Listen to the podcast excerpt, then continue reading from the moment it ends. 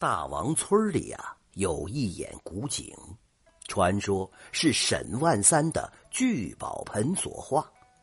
大家一直相信这眼古井肯定有妙用，但是始终不得其解。直到村子里来了一个傻子，大家才解开了这个谜题，明白了这古井的妙用。于是啊，这个傻子就成了香馍馍了。大伙纷纷拿出好吃好喝的来招待他，因为只有他能看到古井的变化，这眼古井能知未来，所以人们把古井称为未来泉。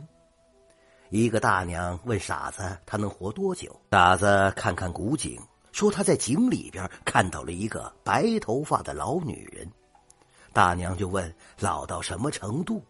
傻子说：“头发全白了，脸上全是褶子，看着得有一百多岁。”大娘一听就很高兴啊，给了傻子一只烧鸡，逢人就说自己能活一百多岁。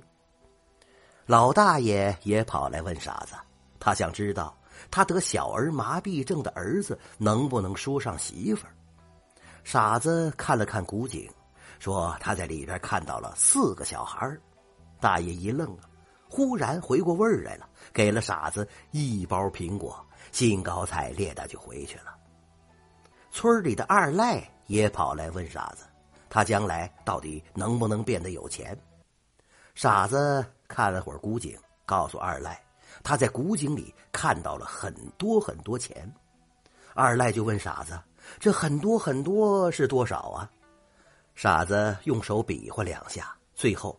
干脆指着村长的房子说：“说比那个房子都大。”二赖高兴的不得了！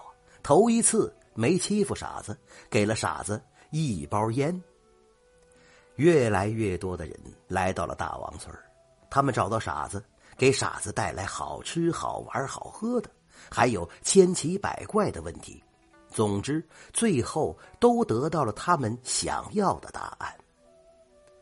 三年之后，大娘来找傻子了。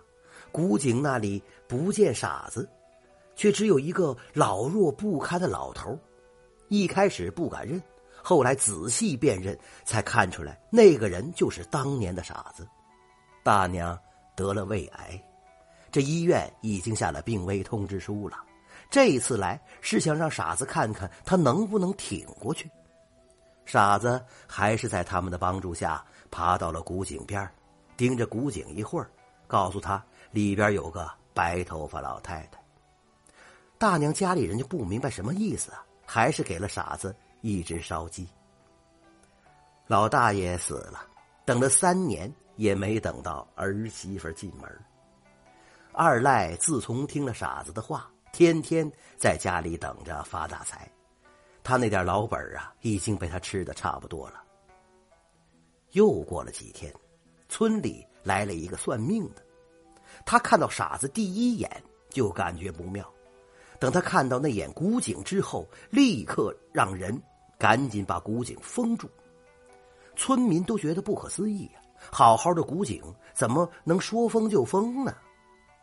算命的告诉村民呐，这眼古井叫美梦井，根本不是未来泉，更不可能是聚宝盆变化的。村民还是不信，算命的没办法了。他取出了一点傻子的舌尖血，涂在一只麻雀的羽毛上，然后将那只麻雀赶到了古井里。麻雀在古井里乱飞，村民全都围在上边看着。隔了一会儿，从井底泛起了大量的泡沫，浮现了一只白影上来。